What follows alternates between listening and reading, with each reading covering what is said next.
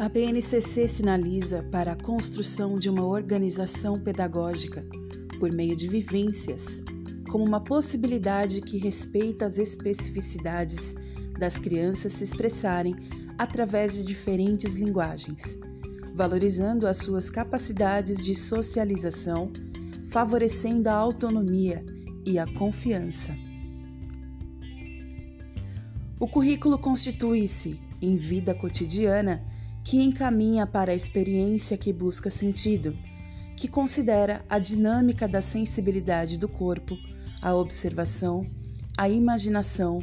a ludicidade, a significatividade, a continuidade, o cuidado consigo e com o mundo, e não para a perspectiva do seu resultado. Nesse contexto, o professor é ator central aquele que escolhe e organiza as experiências com e para as crianças.